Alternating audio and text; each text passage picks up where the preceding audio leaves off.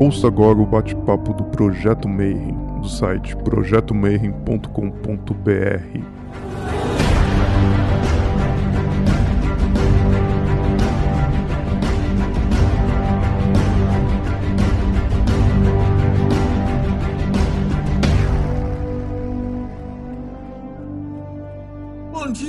você que é de bom dia, boa noite, para você que é de boa noite, boa tarde para quem for ver isso aí depois no YouTube. Você está em mais um bate-papo Mayhem. E a gente continua dentro da pandemia. Você que estiver assistindo isso aí no futuro, você saiba que em 2020 a gente está trancado em nossas casas. E aí veio a ideia de fazer esse bate-papo, que eventualmente a gente sempre fazia um evento público, onde as pessoas eram convidadas de várias vertentes e tal. E hoje a gente está todo mundo trancado. Por outro lado, agora a gente está tendo a oportunidade de conversar até com convidados internacionais. A gente vai falar sobre Wicca Alexandrina, Wicca Iniciática, e eu trouxe comigo um amigão meu, sumo sacerdote do Coven de Queensbury, a Wicca tradicional alexandrina de Boston, e vai conversar com a gente sobre o que, que é a Wicca? Ah, eu tô com o Rodrigo me brigando comigo de novo. Não esquece de dar like, apertar o sininho, fazer essas paranauê que eu sempre esqueço. Tem que ver que, cara, a gente não é youtuber. A gente é estudioso de magia. Mas, vamos voltar para cá. Karagan Griffith, seja muito bem-vindo ao Bate-Papo Mayhem de hoje. Como é que você tá, mano? Muito obrigado, foi uma oportunidade ótima para falar sobre a Wicca Alexandrina. É um prazer estar aqui uh, convosco e boa noite a toda a gente que está a ouvir, boa tarde ou bom dia, não sei, não é? Porque podem estar a ouvir ou, ou a ver-nos uh, em diversas alturas do dia ou da noite ou, do, ou da tarde. Uh, e obrigado pelo convite, Marcelo, foi, foi muito generoso. Eu que agradeço. Bom, a primeira pergunta de todas que a galera está pedindo sempre para fazer é para perguntar para o convidado como é que ele chegou na transição até onde ele está. Para você se apresentar um pouquinho, mas o pessoal fica curioso, né? Como é que uma pessoa normal está lá né, e de repente, depois de 30 anos, vira sumo sacerdote de alguma religião? Então, como é que foi a tua jornada iniciática? Eu já nasci Alexandrino. Eu fui iniciado no, no, no útero da minha. Não, estou a brincar, não foi nada disso. Fui nasci num país, Portugal, não é? Que é um país cristão, não é? Um, maioritariamente cristão, e é claro que nós somos educados na religião que não é? Os nossos pais ou as nossas mães somos, somos batizados por obrigação, não é? Ninguém me pediu, ninguém me disse quer ser batizado, não é? E portanto segui, como é óbvio, todos os trâmites dos cristãos, não é? Ou do catolicismo, não é? E depois uh, nunca fui uma pessoa, eu sempre fui aquela pessoa que, que fez as perguntas erradas. Sabes quando tu estás na aula de religião e moral e perguntas coisas à freira que te está a dar a aula que são um bocadinho embaraçosas, são vergonhosas, ou, ou, são perguntas que não se devem fazer, ou que elas não têm resposta, sou eu. Sempre fui essa pessoa. E fiz perguntas, fui expulso de, de, aulas de religião moral porque fazia perguntas sobre coisas que não, não é? Que eu não percebia, não é? Onde é que está Deus? Onde é que ele vive? Como é que ele fala consigo? Como é que você, porque é que você não pode casar?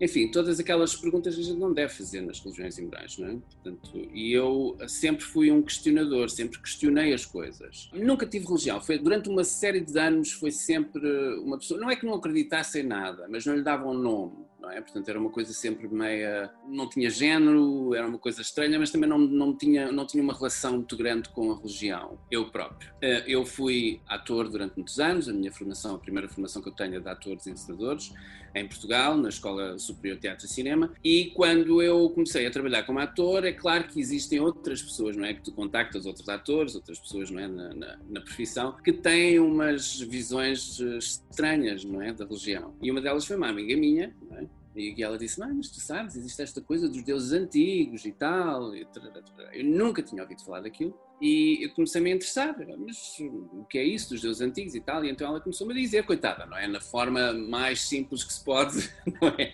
São os deuses da antiguidade, eles não morreram, é uma coisa, é? Existem pessoas ainda, e a antiga religião que ainda existe e tal. E eu comecei, na altura, tomei contacto, eu vivia em Campo de Rico, em Lisboa, é um bairro de Lisboa, e em Campo de Rico havia uma loja que se chamava Aquariana, agora não sei se existe ainda, mas na altura existia. Era uma loja que ela me levou, não é? Portanto, que eu não, nunca sei, não é? E então eu eh, entrei na loja e disse à senhora: Olha, eu quero tudo o que você tiver de livros sobre o Wicca. Tudo, compre tudo. Ela disse: Pô, mas isso é muito livro. E ela disse: Eu vou-lhe dar um, vou-lhe dar aqui este, vou-lhe dar este, vou-lhe dar este. Então eu, eu, li, o primeiro foi uh, não é, o Witchcraft uh, The Doreen Valiant Witchcraft for Tomorrow, o grande livro do Raymond Buckland, aquele livro azul, não é, que toda a gente conhece, que é o Complete Book of Witchcraft. Isto são tudo coisas em inglês, portanto não havia nada de traduções, agora há traduções de tudo, não é? Na altura não, ou sabes inglês ou então não há. E eu uh, li avidamente estes livros, não é? numa noite só. quase que nem dormi, não é? A ler, porque realmente percebi que talvez esta chamada, não é? Tem que se ter vocação para isto. E isto existe em várias religiões, não é? Portanto, tu ouves dizer isto dos vários corpos sacerdotais das várias religiões do mundo, não é? Inclusive a religião católica e a religião cristã, uh, em que há uma vocação, tem que haver uma vocação, não é?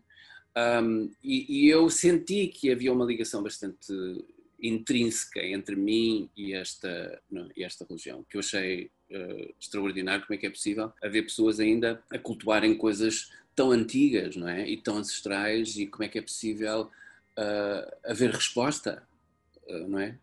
e portanto eu fiquei fascinado por isto. Imediatamente percebi logo que a Wicca era, a Wicca tradicional era o meu caminho.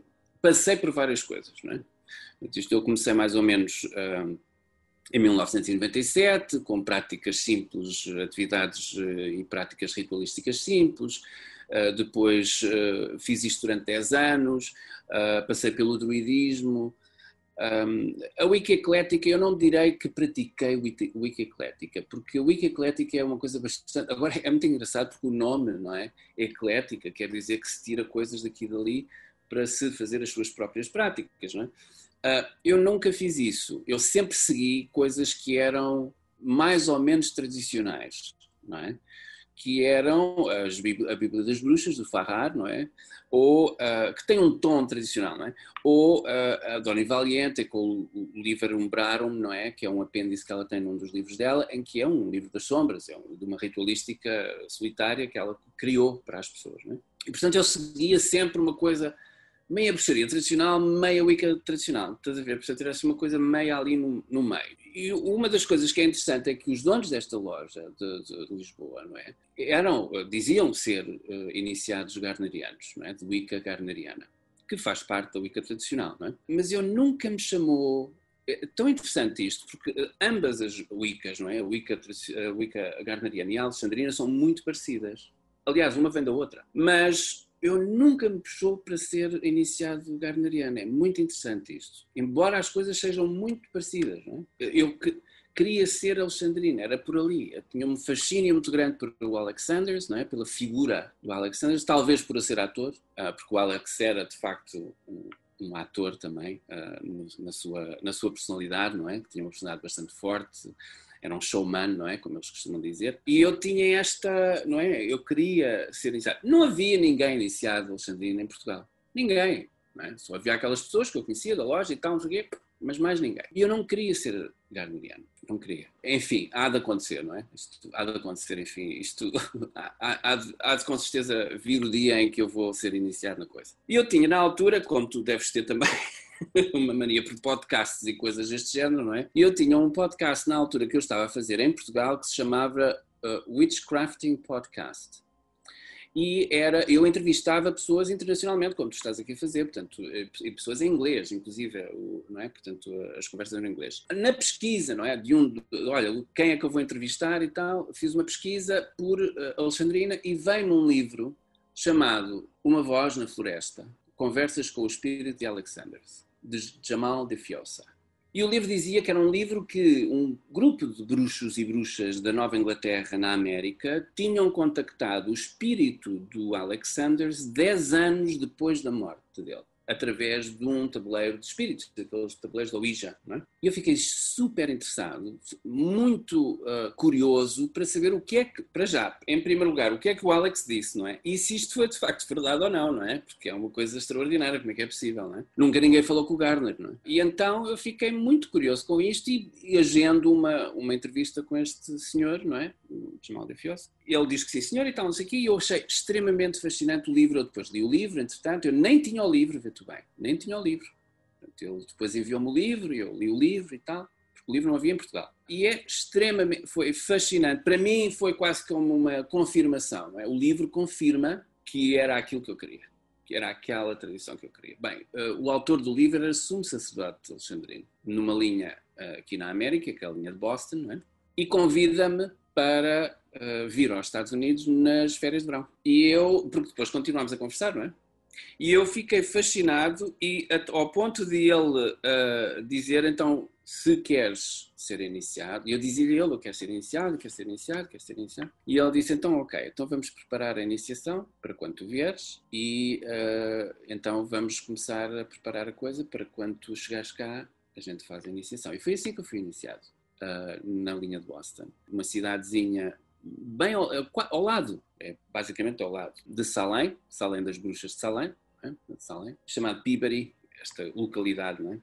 Aquilo era tudo Salem, não é? Na altura de 1692, não é? Aquilo era tudo Salem. Uh, mas depois, uh, não é? As coisas dividiram-se e tal, e, e Salem, Salem, que é hoje Salem, era uh, o centro cívico de Salem, não é? Portanto, onde tinham os bancos e as coisas, não é? Da altura.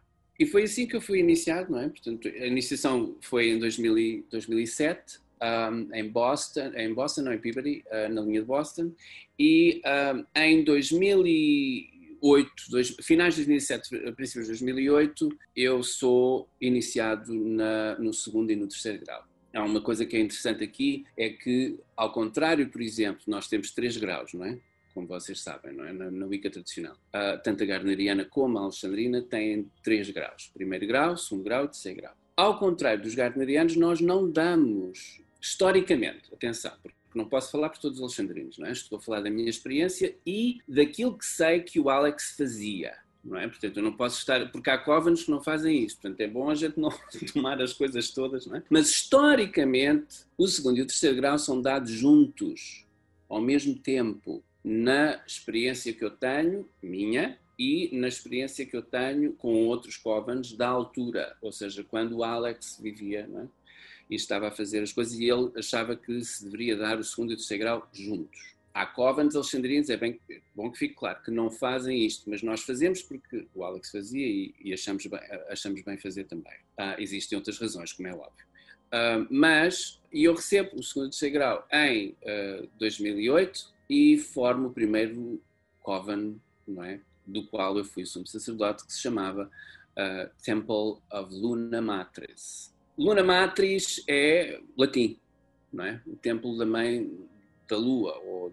E era quase que um pescar de olhos, não é? Ao, ao, ao nome do Coven de Maxine Sanders, que vem muito, não é? Pois, uh, vem, é um, foi o último Coven uh, dos originais, dos dois originais, que se chamava Temple of the Mother, que era o templo da mãe, não é? Portanto, eu chamei o meu cova no primeiro que tive, Luna Mattress, que era a mãe da lua. Em 2015 nós mudamos para Boston, de Salem para Boston, e eu formo o Queensberry Coven. E o Queensberry Coven é porque o nome, não é? Que as pessoas podem pensar, mas porquê Queensberry Coven, não é? Como é que se escolhe estes nomes, não é? O Queensberry Coven é porque é, na, na, é o nome da rua. A rua chama-se Queensberry Street e, e, o Coven é o Coven da rua.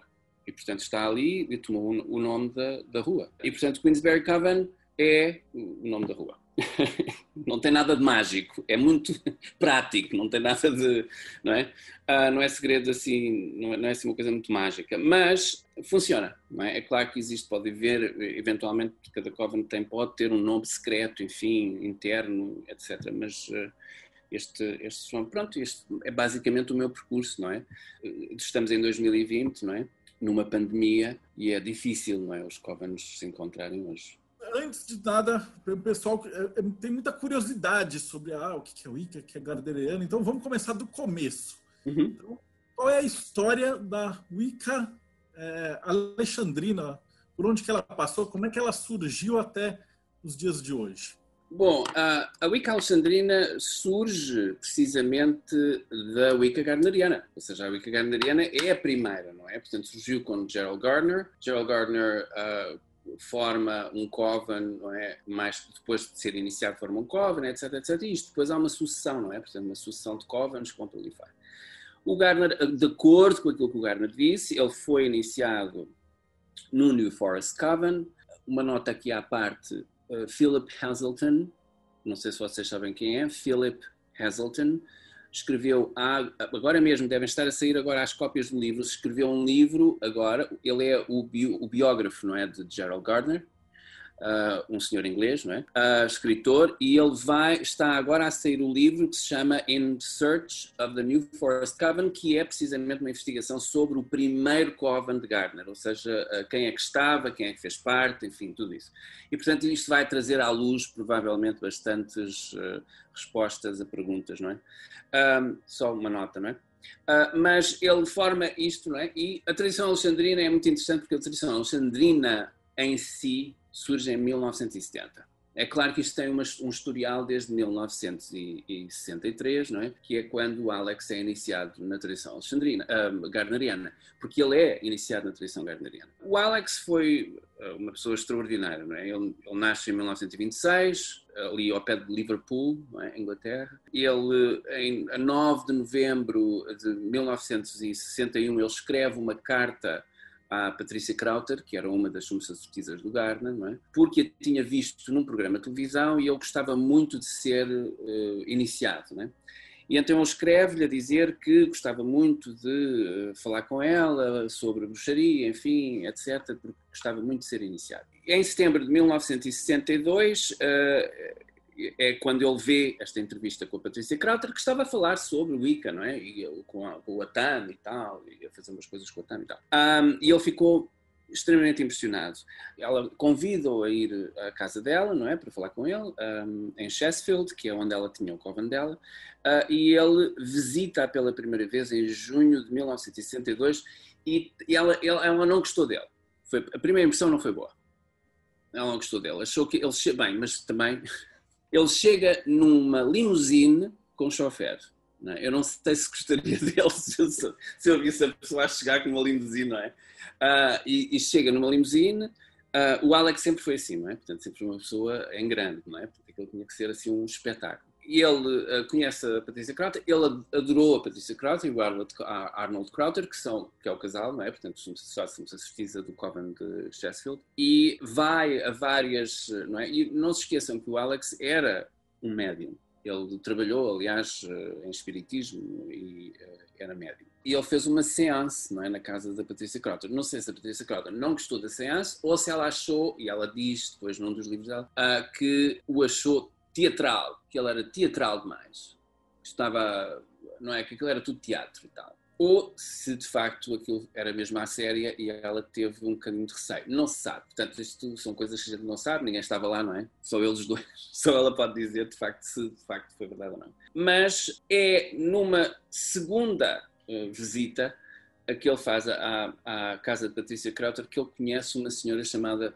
Patricia Kapinski, que era na altura a Maiden do Coven. A Maiden é uma jovem sacerdotisa, não é? Iniciada, que pode eventualmente tomar o lugar da suma sacerdotisa quando a suma sacerdotisa não está no Coven ou não está a oficiar no Coven. E, portanto, ela toma, portanto, será a segunda, é a mão direita da suma sacerdotisa. É? E ele conhece a Pat Kapinski e eles gostam muito um do outro e tal, uh, e aquilo dá, dá, tudo, tudo muito bem, mas entretanto há uma chatice entre a Pat Kapinski e a Patrícia Krauter. Está sempre muitos conflitos entre esta gente. É? São pessoas mágicas, com grandes personalidades, enfim. E ela acaba por sair do Coven. Quando ela acaba por sair do Coven, uh, ela está não é, uh, completamente sozinha e ela escreve uma carta ao Gerald Gardner em, em setembro de 1963 e conta-lhe as coisas todas que se estão a passar que eles estão a fazer eh, uma série de intrigas com ela, Uh, que, enfim, e ela começa a explicar, e é por isso que nós sabemos que ele foi iniciado, e nós temos a data da iniciação precisamente por causa desta carta que ela escreve ao Gerald Gardner. E então ela diz que uh, quem é que faz parte do Coven dela, queremos formar um Coven, quem é que vai fazer parte é o, o Alex, não é? E o Alex uh, com a Sylvia, não é? Que ela dizia que era uma Sylvia, nós pensamos que possa ser Sylvia Tatum, que era na altura uma, uh, também uma sacerdotisa, e uh, ela recorre a uma senhora chamada Medeia, que ainda hoje nós não sabemos quem é, que era a suma sacerdotisa do Coven de Derbyshire, em Inglaterra. Uh, se vocês não, não sei se vocês estão a ver a Inglaterra uh, geograficamente, mas é quase abaixo de Sheffield, onde era a Patrícia Crowder. E ela mudou-se de Shropshire para, uh, para, um, para, esta, para esta localidade e formou um coven. E é aqui que ela pede, a, Patrícia, a Pat Kapinski pede a esta senhora Medeia para iniciar em segundo grau e para iniciar o Alex no primeiro sendo ela o sponsor, não é? Portanto, sendo ela a pessoa que é a, a, a testemunha é? pelo Alex. E o Alex é então, de facto, iniciado é? a 9 de março de 1963. E nós sabemos isto porque ela escreve a data. O que é interessante, não é? Uh, entretanto, elas conseguem formar um pequeno núcleo de Coven, não é? Nós sabemos que haviam cinco pessoas neste Coven, um, um primeiro Coven, não é? Em que o Alex era primeiro grau nesta altura a Pat Kapinski, na altura, já era segundo grau, podia dar o segundo grau ao Alex, ela deu-lhe o segundo grau, e depois é mais tarde a Sylvia Tatum que obtém o terceiro e que vai iniciar o Alex no terceiro grau. Já estão a ver, não é? Portanto, a coisa já está formada, ele já é, não é? Portanto, e tem este Coven, começa então a caminhar, não é? caminha, entretanto a Sylvia Tatum tem que sair, não é? Tem que uh, emigrar e vai emigrar para a um, Austrália. Uh, e fica a Pat Kapinski e fica o Alex, não é? Com as outras pessoas que fazem parte deste coven. E portanto vocês veem, não é? Porque isto era um trabalho garneriano, como é óbvio, não é? Portanto ele, era, ele foi inicial garneriano e portanto isto ainda é uma linha garneriana. Portanto ainda estamos no, no não é? Entretanto ele conhece a Maxine, super jovem, não é? Na altura ela tinha 17 anos, acho eu. E ele decide, ele não escolhe.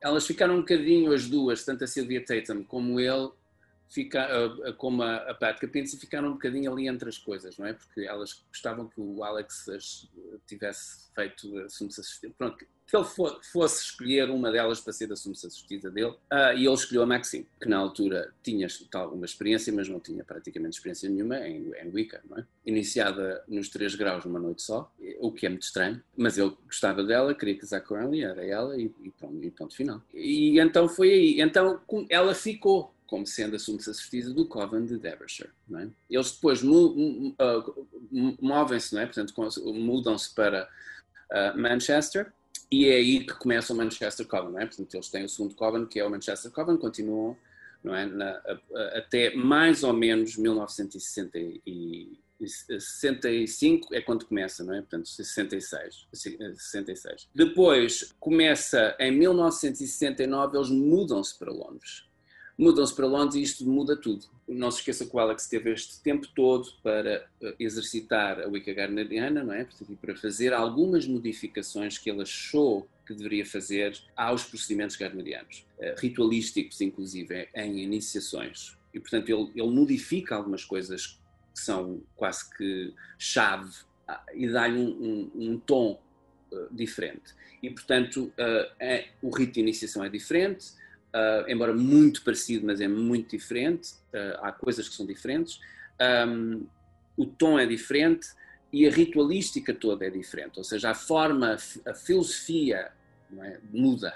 A forma dele ver a, a craft, a forma dele ver um iniciado, a forma dele ver um aprendiz, a forma dele uh, dar o treino, a forma dele, de como ele acha que as coisas devem ser feitas, vai quase que, não, não é contra, mas vai forma uma nova, um, um, novo modus operandi, não é? Portanto, um modus operandi que é, que é um pouco diferente e o tom da Wicca começa a mudar. E, portanto, passa então, eles quando se mudam para Londres, é quando eles dizem que de facto são um Coven alexandrino. E começa, a Wicca alexandrina começa em 1970, 69, 70, em Londres, com o Coven de Londres, que é o Coven que nós chamamos o Coven de Londres, porque não existe, não é? Temos que terem atenção a uma coisa, na altura as pessoas não chamavam a Wicca de Alexandrina, aliás, era tudo, o termo era witchcraft, não havia, não é? Vocês se virem o título do, do, dos livros do Garner e da Dorin Valiente, não há Wicca em nada, não é? É Witchcraft for Tomorrow, Witchcraft Today, Witchcraft, Witchcraft, Witchcraft, Witchcraft, é sempre bruxaria, não há Wicca. Wicca surge mais tarde, não é? Surge exatamente agora, em 1970. Então começa-se, de facto, um, há um primeiro livro que é feito pelo Stuart Farrar, que toda a gente conhece, da Janete Farrar e o Stuart Farrar, foram dois iniciados do Coven de Londres, uh, ele jornalista e ela uh, também escritora, uh, e que publicaram a Bíblia das Bruxas, não é? Que toda a gente conhece. E, portanto, o primeiro livro que sai é um livro que é escrito por Stuart Farrar, em colaboração com Maxine Sanders e Alex Sanders, que se chama What Witches Do O que Fazem as Bruxas. E este livro é extremamente importante porque é, uh, quem ler o livro não é, uh, é quase que um retrato, quase que uma Polaroid não é, do Coven de Londres na altura. E, portanto, é, um, é quase que um freeze no tempo não é, em que nós percebemos, é quase um tubo de ensaio, não é, nós conseguimos ver lá para dentro como eles faziam as coisas é interessantíssimo porque é um relato, não é? Das práticas da altura. Um, o Coven é claro que vai evoluindo, não é? E há uma certa altura em que o Alex uh, deixa, não é? Uh, o Coven de Londres. E, portanto, ele separa-se da Maxine Sanders, não é? mulher dele, com a qual ele casou e com a qual tinha dois filhos, não é? Uma filha e um filho. E uh, separam-se. Um, quando eles se separam, ele segue a vida dele, não é? Com outras práticas, e ela foi uma separação bastante chata, é? como devem calcular, duas grandes personalidades, duas pessoas bastante fortes em termos de personalidade, mágicas, portanto, pessoas mágicas, não é? Como a, à frente de um coven e quando eles se separam aquilo não é, não é bom. Não é? E, portanto, foi bastante tumultuoso, ao ponto que ela teve que ficar um tempo sem fazer absolutamente nada. Mas o Coven sempre ficou, não é? Houve pessoas que foram com o Alex, não é? do Coven, e outras que ficaram com a Maxine. E uh, em 1974, 75, é quando o Coven de Londres surge outra vez, desta feita agora, sob a liderança de Maxine Sanders. É? Portanto, o Alex já não estava lá uh, e ela muda uma série de coisas também.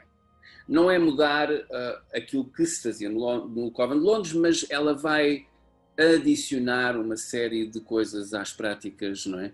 Em que começam a, a quase que a ter um tom muito mais ocultista, cerimonial, muito mais cabala, muito mais, não é? Portanto, há uma, há uma, uma revisão quase que do currículo, não é, da coisa, que uh, dá um tom. A liderança é outra, não é? Como devem calcular, portanto, o outro era liderado por ele, este é liderado por ela, portanto, vai ter um tom diferente também. Uh, o Coven, ao contrário das pessoas acham, uh, não se chamou logo Temple of the Mother. O Temple of the Mother surge um pouco depois o nome. É? Sempre foi o Coven de Londres. O Coven de Londres sempre foi com uma liderança diferente. É? Surgiu quando houve uma necessidade de uh, abrir o Coven para pessoas leigas que queriam uh, cultuar a deusa. E uh, nessa altura, quando o Coven abre as portas para pessoas leigas, não é? Um, para poderem vir e prestar homenagem à deusa e cultuar a deusa, etc., eles tentaram pensar num nome que fosse agradável às pessoas, que não, que não fosse muito eh, agressivo e então eh, decidiram chamar Templo da Mãe. E é aqui que surge o nome Templo da Mãe. Portanto, o Templo da Mãe surge um pouco mais tarde, com um trabalho que o Coven desenvolveu, um, mas como estão a ver, há dois tons diferentes. Não é? O primeiro tom com o Alex no Coven de Londres, não é?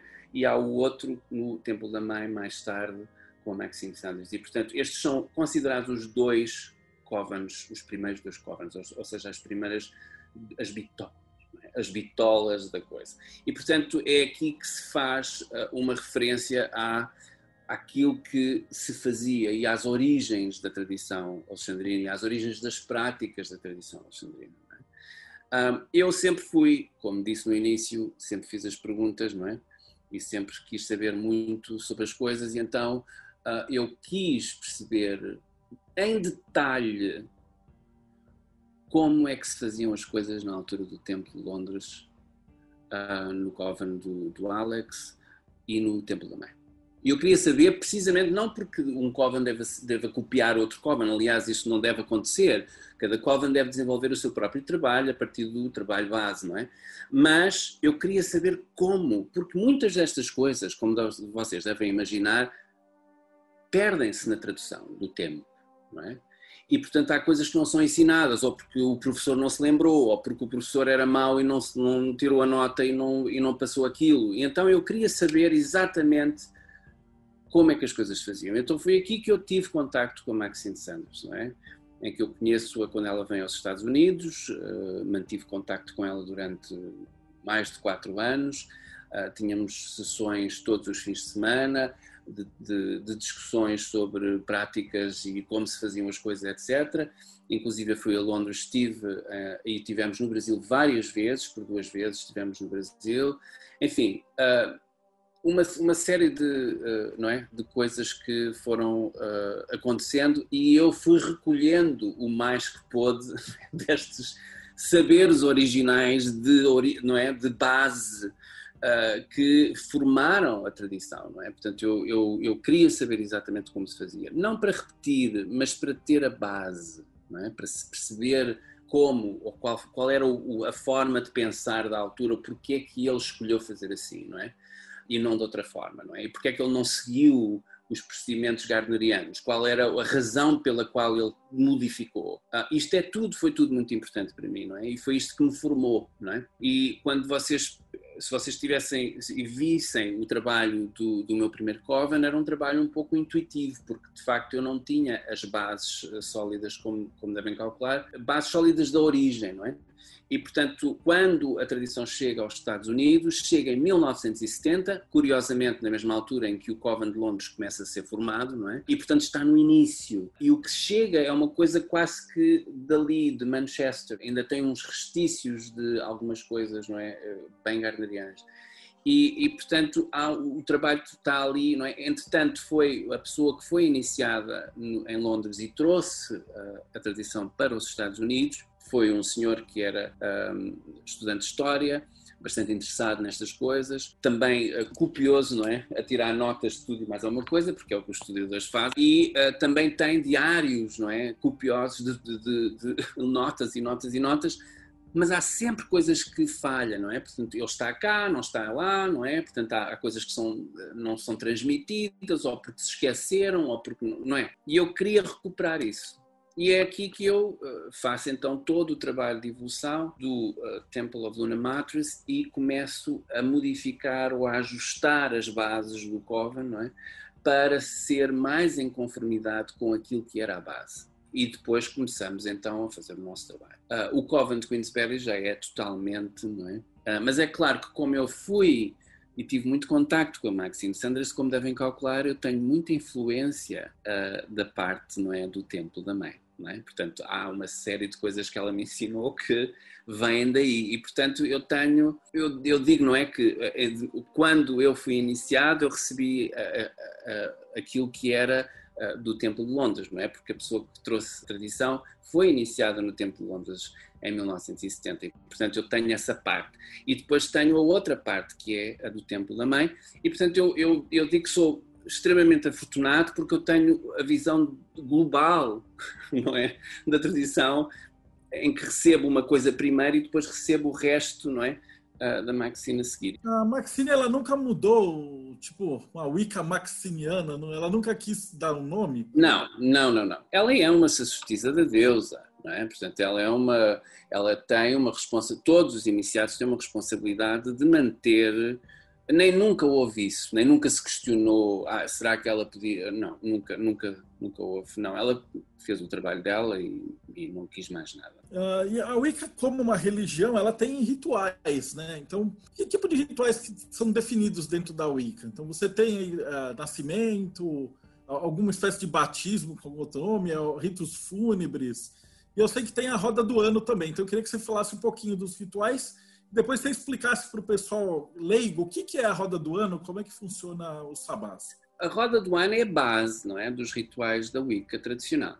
é claro que depois a Wicca eclética vai, vai, em 1980 vai buscar isto à Wicca tradicional, às coisas que foram publicadas. Não é? Mas a roda do ano são os festivais não é? sazonais que rodam não é? todo o ano uh, e que alguns deles são solares, outros são agrícolas, ou têm algumas observações não é? agrícolas, outras astronómicas não é? Uh, ou astrológicas, melhor dizendo, que é, uh, são os, os solstícios, os equinócios, e depois temos alguns que são de origem celta, não é? ou alguns têm outras origens, mas bem, que foram recriados, não é? Nem por Gardner. É? As pessoas pensam que isto foi criado pelo Gardner, nem foi pelo Gardner. Isto foi criado por um senhor chamado Ross, uh, que era na altura o chefe dos druidas da ordem do, do Obod, do Obod, que ainda hoje, hoje existe, é? uh, em que o Gardner teve um contacto com ele e ele facultou-lhe estes, uh, estes ritos sazonais de recriação não é? de uh, cultos antigos, não é? Portanto, e, e, e uh, festivais antigos que eram festivais da origem celta. E, portanto, são, são cultos, não é? Portanto, são rituais que observam o progresso, não é? Do ano e das estações do ano, Uh, e eh, é claro que isto depois eh, pode-se eventualmente equiparar não é, ao nosso próprio desenvolvimento, não é? A roda do ano, não é? Toda a gente tem a sua primavera, toda a gente tem o seu verão e toda a gente tem o seu inverno, não é? E portanto é um pouco isso, e vamos fazendo a roda, repetindo-a, não é? Até aprendermos a ser humanos. Depois de aprendermos a ser humanos, então depois podemos perceber como é que podemos evoluir um bocadinho mais, não é? E continuamos a, a, a, repetir a coisa outra vez, mais e mais. E portanto é um pouco isto. Temos casamentos e temos um rito que foi feito, primeiro foi feito ao Alexanders, quando ele morreu, uh, e que é feito apenas iniciados. E que se chama, o rito original chama-se Sending Forth, é como a gente chama. Não é um rito funerário ou seja, não é, não é um rito de funeral, aquela coisa, não é? Que os Farrar depois até introduziram na Bíblia das Bruxas, vocês têm um, um, rito de requiem, não é? Que é uma coisa diferente. Este rito é uma coisa completamente diferente, é um, é um procedimento mágico, a ver com um requiem mas é necessário, porque, e é só feito para iniciados e feito dentro da tradição. Alguns, não é? Portanto, nem toda a gente faz, isto não é uma coisa comum a todos os iniciados alexandrinos, mas foi feito quando Alex morreu e é basicamente para cortar o, o laço que existe, muitas vezes o espírito às vezes fica não é, preso, e é para dar o corte não é, entre o, este mundo e o outro, não é? E para o, o iniciado depois fazer a sua jornada livre. E portanto é, um, é, um, é, uma, é uma coisa puramente mágica. É rápido, ninguém chora, não é? Não é aquela coisa do, não é, do pranto.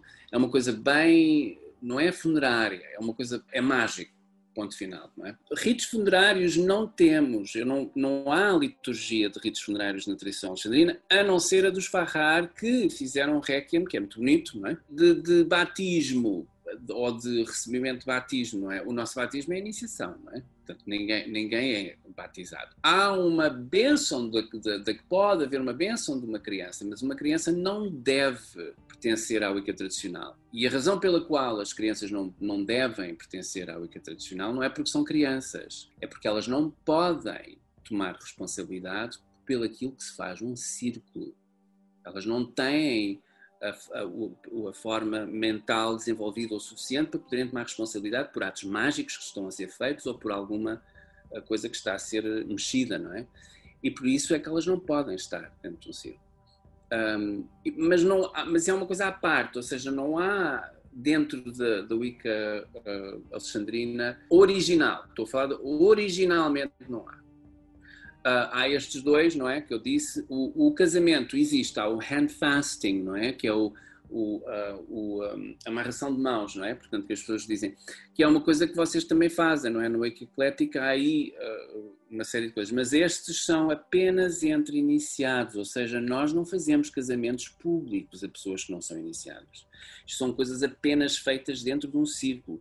Ninguém pode estar dentro de um círculo alexandrino sem ser iniciado e, portanto, não, não se pode fazer a pessoas de fora, não é? E, portanto, sempre que existem iniciados dentro do Coven que querem é, casar, Uh, nós fazemos um handfast. Mas é um handfasting é diferente, é, é uma coisa um pouco diferente daquilo que se faz na Wicca, por exemplo, eclética, não é? Que vocês veem que há os casamentos que são oficiados pelos sacerdotes, sacerdotes e tal que é muito bonito, é um pronto, e depois tem a cordinha e tal, não sei Há uma série de coisas, não é? Que vêm com este casamento que não são só cordinha e, uh, e, e, não é? É uma coisa mais profunda do que isso. É uma coisa um pouco mais enraizada no, no conhecimento metafísico e um, até de, de, de, como as coisas funcionam no astral, não é? Portanto, não, não pode ser uma coisa não é uma coisa leve, não é? De dar cá a mão e eu amarro a tua e já está.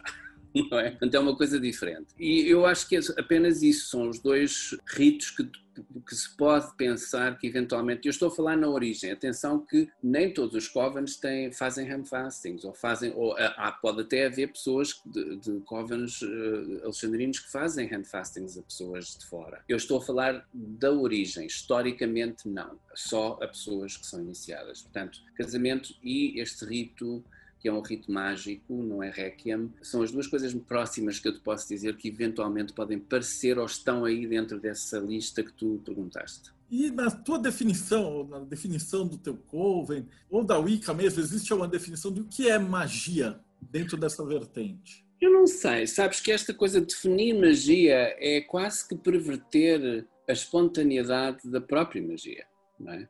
Ou tentar hum, nós podemos perceber como é que as coisas funcionam, mas defini-la, um, e isto era uma, das coisas que eu aprendi, não é? Nestes anos todos, é não se discute magia.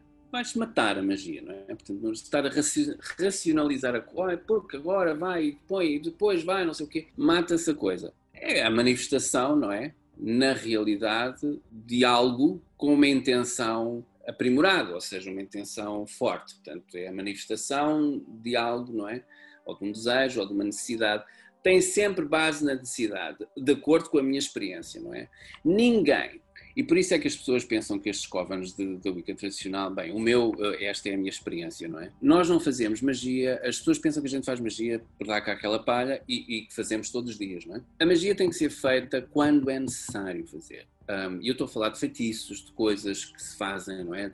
Práticos, não é? E porquê é que isto é importante? Porque se se fizer as coisas todos os todas as vezes que se encontram, todos, é? torna-se uma coisa rotineira. A magia não é rotineira, não pode ser. Tem que sair de uma necessidade bem forte. É? Só funciona se a necessidade for de facto bastante forte. Alguém que está doente, alguém que foi estrupado e que tem que se acabar com este, não é? Ou tem que separar a pessoa, não é? Tem que se encontrar, a polícia tem que encontrar este homem. Uma coisa bastante, não é? Tem que, ou melhorar a vida, não é? Para melhorar, para ter um emprego, para ter, porque preciso, porque senão não posso pagar a renda estas coisas são a, é, a necessidade é o que faz com que as coisas funcionem. A energia que está numa necessidade é uma coisa diferente de uma coisa, ah, agora vou, olha, porque quero agora ter um, ali uma reserva no restaurante, não sei do quê, não é? Portanto, é uma coisa que não há uma necessidade, não é? Ah, e, portanto, estas coisas têm que ter uma necessidade bastante forte. Eu estive a falar sobre isto, engraçado, não é? Perguntar qual é a definição, não é, de magia. Estive a falar sobre isto com, há pouco tempo com uma Sumo Sacerdotisa, a nossa Sumo Sacerdotisa, e, e, e chegámos à conclusão que é isso, é a necessidade porque tu não, nunca podes manifestar nada no qual tu não estás inteiramente investido naquilo. E só o podes estar quando tens uma, uma necessidade real que queres que aquilo se manifeste. E tem que se manifestar porque tu tens, precisas de que aquilo se manifeste. E tens de estar investido desta maneira para a coisa poder funcionar, porque senão não funciona. E era isto, não é? Às vezes, e nós reduzimos a coisa à necessidade. A magia funciona, é de facto uma manifestação no físico de uma coisa que é uma necessidade, não é? Eh, e é feita desta forma, e tem que ser real, não é? Eu já perguntei para 60 pessoas e claro. já 60 respostas diferentes. É para cada um, é, a magia é uma coisa completamente diferente, mas que no fundo isso forma um grande tecido, né? Falar em tecido, a, a, próxima pergunta é justamente isso daqui. É, o que, que é dentro da Wicca uh, se tem como uma crença de um pós-morte? Então, se eu perguntar assim, depois que eu morrer, para onde eu vou? Para onde vai um praticante? Tem diferença para quem é iniciado, para quem não é? O que acontece com as pessoas depois que elas morrem? Na opinião Acaba tudo, Marcelo. É tudo preto, acaba tudo, ninguém fala com ninguém, é um horror. Não, é mentira, não sei. É aquilo que nós sabemos, não é? Destas coisas, do além, não é? Do para além da morte, é parte da origem, não é? Da Wicca em si, a crença na reencarnação, não é? Aliás, Gardner fala sobre isto quando ele tem o primeiro contacto não é, com as pessoas que o iniciaram. E, portanto, uh, tem a ver com a crença na reencarnação, em que as pessoas que o iniciaram acreditavam que ele tinha, de facto, conhecido estas pessoas numa vida passada. E, portanto, há esta base de crença numa, não é, numa vida um, para além da morte. Não, não existe uma definição daquilo que acontece, não é? Ninguém te vai dizer assim, olha, quando morreres vais para aqui ou para ali. Como, por exemplo, existe no espiritismo, é? Pela natureza da coisa, não é? Que o espiritismo é precisamente isso, não é? Em especial o kardecismo. Mas existe, de facto, uma consciência de que há uma vida após a morte, que o iniciado, que é iniciado dependendo da sua progressão aqui nesta vida, não é? Ou dependendo do seu trabalho, não é? Por isso é que eu digo às pessoas: não percam tempo. Nós não temos o tempo todo nesta vida. Invistam na vossa progressão espiritual, porque se vocês não fazem, não vai acontecer depois da morte. A coisa tem que ser aqui. E, portanto, tem que se trabalhar a coisa. E, e, e sabemos, há uma consciência que há uma, uma vida após a morte. Não é? Há uma, uma visão não é, geral de que existe uma vida após a morte, que depois a pessoa é ou que reencarna em alguma altura, que depois vem outra vez. Um, existe alguma referência na liturgia que nós temos no Livro das Sombras em que faz referência a isto, em que faz referência a que nós reencarnamos outra vez e que possamos outra vez ter contato com as mesmas pessoas que estamos a ter neste momento e amá-las não é? E, e visitá-las outra vez. E, portanto, há uma referência não é? litúrgica a isto dentro da nossa, da nossa não é? tradição. Mas não há, assim, uma definição, não é? Uh, a coisa não é definida uh, por, por, assim ser, não é? Uh, há, claro, que uma, um tom, não é? Quase que uh, de espiritismo, não é? Um, ou de uma percepção, não é? Ou uma ideia um pouco espírita, precisamente pelo que o Alex era, não é? Portanto, ele era um médium e, portanto, há uma série de coisas que ele fazia e que ele acreditava. Ele, por exemplo, tinha imensos uh, espíritos guia, tinha uma série de, não é? de, de, de personalidades, de, de, espíritos que falavam com ele, não é? E que o ajudavam em cura, ou, enfim. E, portanto, há uma quase que um, uma, uma coisa que subliminar, não é, de, desta, uma corrente, não é, precisamente pelas práticas que, que ele fazia, não é, por, aquilo que ele era uh, e como ele fazia as coisas. Mas não há uma definição de vida após a morte. Há uma definição de que as coisas são cíclicas e, portanto, que a pessoa volta outra vez, não é? mas não é e que não acaba. Portanto, isto não há um, seria seria extremamente entediante, não é? se tudo acabasse quando a gente morre. Mas de qualquer forma não há uma definição. Portanto, quando tu, por exemplo, vais a um, um hinduísmo, ou quando vais a um cristianismo, ou quando vais a não é, as pessoas vão para o céu, vão para o inferno, não é?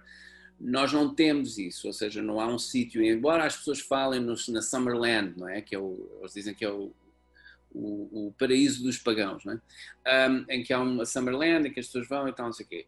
Eu acredito que existe uma consciência bastante grande. O iniciado tem a consciência da evolução espiritual, uh, esperemos, e que se desenvolve, não é? Uh, e que se desenvolve aqui e que continua a desenvolver do outro lado, não é? Portanto, e que sabe o que fazer a partir do momento em que está do outro lado para continuar a sua viagem. E, portanto, um, penso que é isso. Não, não, não, há, não há assim uma definição bem concreta. A não ser que alguém, de repente, possa ter num coven ou noutro, dependendo do seu background, tenham uma definição daquilo que de facto acham que é. Mas é sempre pessoal e, e é sempre de acordo com a experiência de cada um. É, eu tenho aqui já umas perguntas que tem tudo a ver com isso. Já tem do Bruno, do Paulo e da Sandra praticamente a mesma pergunta. Uhum. Que é se existe alguma relação é, com esse espírito. Ah, que a Wicca a gente tem aquela ideia do, do, lugar comum de que não tem incorporação. Na Wicca Alexandrina existe trabalho com ancestral, existe trabalho de, de incorporação, de evocação de espírito? Bom, eu vou falar em duas vertentes aqui, não é? A primeira, vou falar, quase que é um clichê, não é? Toda a gente ouviu falar no Halloween e toda a gente sabe que o Halloween faz parte da roda do ano da Wicca. É uma coisa agora que se tornou até bastante comercial, enfim. Uma das coisas que é interessante uh, no Coven do Alex e quando eles faziam, não é? Isto está no What Witches Do, não é? Na, na, na biografia do Coven, uh, escrita por Stuart Farrar. Uh, vocês veem que no Halloween eles faziam uma eu chamo-lhe uma cortina de incenso. Uh, o incenso é queimado num caldeirão e há uma, uma, uma cortina de incenso, uh, uma coisa bem de quase que de magia medieval, não é? Portanto, uma coisa bem de, de, de, quase que de John Dee, não é? Em que os espíritos, não é, dos mortos ou dos espíritos das pessoas que nos nossos ancestrais ou das pessoas que, que nos são queridas ou não é? usam a cortina para se formar, não é? E para falarem connosco. E o fumo ajuda a formar, uh, não é? O espírito a tomar forma. Isto é uma coisa bem, não é? Pode vir naquela sequência, não é? Da coisa do, do, do, Alex ter sido um espírita, não é? Uh, mas era assim que se fazia, não é? Os Halloweens, para se poder comunicar com os nossos ancestrais. Isto não tem nada a ver com a incorporação, não é? Mas uma coisa que é interessante aqui é que, uh, e isto é uma das coisas que é uma. É, ainda bem que fizeram essa pergunta, porque um, não se fala nisto. É, é uma coisa que não se fala. Um dos rituais da Wicca chama-se aquilo que se chama Drawing Down the Moon. Uma, uma tradução horrorosa para português será puxar a, a lua para baixo. mas não é. Mas não é. Drawing Down the Moon é a parte onde a sacerdotisa é de facto enfocada, não é? Portanto, a deusa é enfocada no corpo da sacerdotisa. E, portanto, isto, se nós olharmos para a coisa desta maneira, percebemos perfeitamente que isto é um ritual de incorporação, quer dizer, é um, é um, método de incorporação. Uma das coisas que eu acho extraordinária é que Janet Farrar e Gavin Bones escreveram um livro sobre isto, chamado Lifting the Veil. E eles escreveram este livro precisamente para falar sobre a transprofecia, não é? Ou a pessoa estar em transe e, e e falar, não é? incorporando uma divindade, seja ela qual for, mas ela fala, ela toma o lifting the veil é o nome original que Gardner deu ao Drawing Down the Moon. E por isso é que se chama Lifting the Veil. E o que é o Lifting the Veil, ou seja, o Drawing Down the Moon? Não é? Eu não vou falar muito sobre, mas vou-vos dar umas pinceladas largas sobre o que é. É basicamente uma evocação da deusa no corpo da sacerdotisa feita pelo sacerdote dentro de um círculo. Basicamente é isto. Aquilo que a gente não sabe é que uh, não existe absolutamente treino nenhum, isto é estranho, que nos diz como é que isto se faz. Ou seja, porque é que o Gardner não deixou instruções? Como é que o Gardner inventa isto, não é? E ele toma um nome errado, porque o Drawing Down the Moon, que era uma coisa que era feita na Itália, não é? Ele baseia-se numa coisa que era feita na Itália numa bacia de água que não tem nada a ver com isto, não é? Que é uma, uma invocação no corpo da sacerdotisa. Portanto, o nome até está errado, não é? Portanto, não devia se falar em Drawing Down the Moon, mas bem, ah, agora já toda a gente sabe que é, não é? Portanto, e, e o nome tomou, pronto, o que é. Portanto, agora usa-se. Mas não há, nunca houve treino isto é uma coisa estranha, não é? Porque é que ele não deixou instruções de como é que isto se fazia. A razão é simples. Ele não deixou instruções porque as sacerdotisas com que ele trabalhava, ou que trabalhou, eram médiums naturais. E, portanto, não havia instruções a dar. Elas incorporavam a deusa e portanto, não é? A coisa dava-se, não é? E é claro que quem vem depois, não é? Não percebe porque é que não havia instruções para se fazer isto, porque não eram precisas instruções, porque ele não tinha necessidade de as ter, não é? E outra coisa que se fala muito é a carga da deusa, que é usada neste, neste ritual. Não é? Portanto, a Carga de Deus é um texto muito bonito, não é? que foi escrito pela Dorian Valiente, ajustado ali um bocadinho do Crowley, não é? porque o, o texto original era muito crowleyano e ela queria tirar ali as misóginias do Crowley um, e, e, queria ali drenar aquela coisa, e então escreveu depois uma, uma coisa bem bonita, não é? que era um texto não é? que uh, é usado no rito. O texto não é para ser dito no rito. O texto só é para ser dito no rito se a sacerdotisa não incorporar a deusa. E, portanto, se a sacerdotisa, se a deusa não desce, não é? Se a deusa não desce, ela então diz o texto, para não ficar ali pendurada, não é? Sem dizer nada. Mas não usa o texto se a deusa falar. Então, se a deusa está a falar, não, não, agora não, agora tenho que dizer este texto, não faz sentido, não é? E, portanto, o texto está lá para se utilizar se a deusa não falar. E, portanto, é esperado pelo ritual, e se o ritual for feito como deve ser, que a deusa incorpore. Portanto, existe incorporação, de facto. E a deusa fala, é transprofecia precisamente porque é um transe profético. Portanto, é uma coisa que é de falar e de dizer algo é? aos, aos, às pessoas que estão dentro do círculo. É? Às vezes não há, não se diz nada, acontecem coisas, E isto é, eu digo isto muitas vezes, é uma pressão muito grande na sacerdotisa, muitas das vezes é esperado que ela fale, ou esperado que ela incorpore, ou esperado, não é nada esperado. A coisa tem que ser natural. Se ela vem, vem, muitas vezes não vem. Tudo bem, não há uma incorporação, não há uma incorporação. A deusa tem mais que fazer. Não pode aparecer em todos os círculos.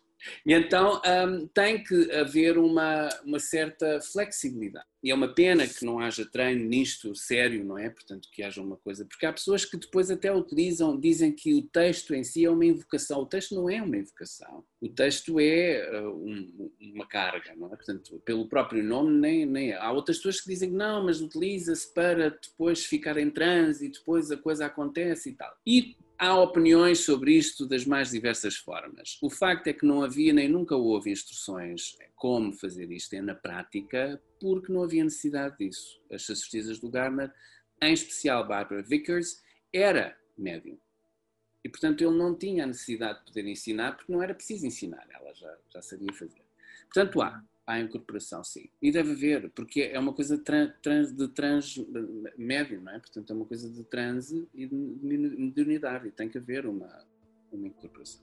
Tenho só duas perguntas, a gente já está ah. caminhando aí para o final da entrevista. A primeira é uma bibliografia, né, para quem tiver a fim de estudar mais a fundo e para quem quer ser iniciado, qual que é o procedimento? Como é que, principalmente alguém que está aqui no Brasil, que gostou que a gente estava conversando antes de começar a gravar sobre a galera que finge. Aqui no Brasil é, o pessoal é pródigo de, de inventar currículo mágico, né? Isso, isso. E a gente estava conversando justamente que na, na, Alexandrina você existe essa é, essa linhagem, né? Então ela é, é, segue esse preceito. Existem outras vicas que não seguem tal, mas a Alexandrina ela tem essa é. característica. Então se você puder falar um pouquinho Primeiro, uma bibliografia para quem é leigo e só tá está interessado em conhecer mais.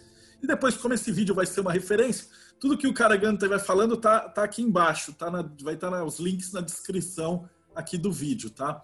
Uh, para você poder falar, se alguém uh, gostou muito, falou assim, putz, eu, assim como você teve essa visão de que esse era o caminho, como é que uma pessoa pode ter esse caminho? E aqui no Brasil, né? Como é que a gente consegue ter... Bom, no Brasil existem, existem neste momento dois covens da linha a trabalhar. Portanto, existe um no, no em São Paulo e existe um no, na, no Rio. E, e, portanto, se, se pesquisar Queensberry Line, não é, na, no Google, aparece logo o, o, site e as pessoas conseguem entrar em contato. Uh, uma biografia, eu deixaria apenas. Há vários livros, não é? Portanto, mas eu, eu deixaria apenas um, talvez eu possa mencionar dois ou três, mas um que é muito importante, que é o What Witches Do. What Witches Do é em inglês, não existe tradução em português, meus caros amigos, se quiserem ser, têm que aprender inglês. What Witches Do é de Stuart Farrar e é uma edição. Eles têm várias edições, não é? Vocês podem apanhar uma, não é boa, mas tem, uh, há umas que têm uh, fotografias, há outras que não têm fotografias nenhumas. Esta não tem fotografias, que é uma pena. As primeiras edições tinham fotografias. Esta é de 1983, mas eh, foi publicada desde 1970, portanto podem apanhar aí uma que seja usada, não é? Aí no eBay e portanto seria bom outros dois livros. Portanto, este é bom porque é quase como uma Polaroid, não é? É quase que uma fotografia do Coven de Londres e eu acho que é um, é um livro bem bom para se perceber como as coisas funcionam, as regras, algumas regras básicas, etc. E eu acho que é muito bom. Depois existe o livro da A Voz na Floresta, que está uh, editado no Brasil, uh, de Jamal de Fiosa, acho que é na editora Alfabeto, acho eu, está editado aí, e portanto também é um livro interessante para se perceber uh, depois o resto. E é um livro bom em relação àquela coisa da vida após a morte, que isto é de facto uma conversa com o espírito dele lá, do outro lado. Um outro livro que é bom, um, mas eu não penso que não existe em português e não sei se existe uh, para ser comprado neste momento, chama-se All the King's Children, Todos os Filhos do Rei. E é basicamente uma também do Jamal Di Fiosa é uma compilação de relatos de sacerdotes e sacerdotisas da, da Wicca de Alexandrina e que relatam a, o seu percurso, não é? Até chegarem à iniciação, à primeira iniciação e depois serem levados, enfim, a sumo sacerdote, sumo sacerdotisa e, portanto, são relatos interessantes para as pessoas perceberem, terem uma ideia de como é que os percursos das pessoas são, não é? Portanto, e como é que as pessoas chegam até à Wicca Alexandrina. Eu acho que estes três são bons, não é? E portanto são, são livros que eu acho que se podem recomendar, não é? Porque são livros que dão uma base, são simples, são, dão uma base interessante, em especial o Walk with Jesus. Última pergunta que eu sempre faço é se você pudesse dar um conselho para o Caragão, molequinho que estava começando a, a pesquisar magia, que é a mesma situação de muita gente. Que conselho que você daria para um iniciante que está afim de, de entrar na magia? Não necessariamente na Wicca, mas dentro do estudo do, do esoterismo.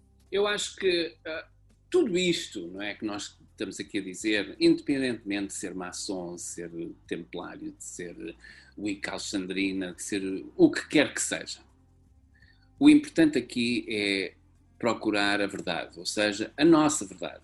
É uma busca da verdade. Tudo isto é uma busca da verdade. É? A verdade eh, do que é, ou a verdade do que eu sou, nisto que eu acho que é. E, portanto, tudo isto é importante. Eu, eu, acho que o mais importante numa busca de um principiante é seguir o seu próprio coração, a sua própria intuição, saber, não é? Não se deixar ludibriar, não é? Ser inteligente. Um, como nós estivemos a falar aqui, há uma disseminação, não é? De informação que é uma coisa extremamente pluralista agora, não é? Portanto, há uma série de coisas que são oferecidas tenham cuidado, leiam as coisas, vejam quem é que está por detrás das coisas que vocês, não é? Uh, se vão juntar, porque nós não temos muito tempo, não é? Portanto, uh, e temos que despender o tempo o melhor possível. E, portanto, eu acho que isso é que é o mais. Eu, eu, é procurem a verdade. E a, e a verdade vem de, da própria intuição, não é? Portanto, juntem-se a pessoas que, valham, que valham a pena. Um, procurem sempre verificar se a pessoa de facto é uma pessoa idónea, se a pessoa de facto é ou tem linhagem, se a pessoa pode ou não ser uh, verificada, de facto é uma pessoa que foi iniciada, enfim, tudo isso é importante, não é? Porque há muitas histórias horrorosas, não é? De pessoas que perderam imensos anos em coisas que não, não é? Nunca foram reais ou nunca foram idóneas. E é isso que eu acho. Eu acho que as pessoas devem ter muito cuidado hoje em dia, precisamente pela polarização, não é? De informação que existe uh, na internet. Por um lado é bom, um lado é mau. Então, fechando com chave de ouro. Você que está assistindo a gente no YouTube, os dados estão aqui embaixo e muito agradecido pela tua presença. O Rodrigo está lembrando de novo, se você ainda não deu like e deu seguir e apertou o sininho, essas coisas, faz isso agora. E a gente se vê no próximo Bate-Papo Mayhem. Muito obrigado e até o próximo.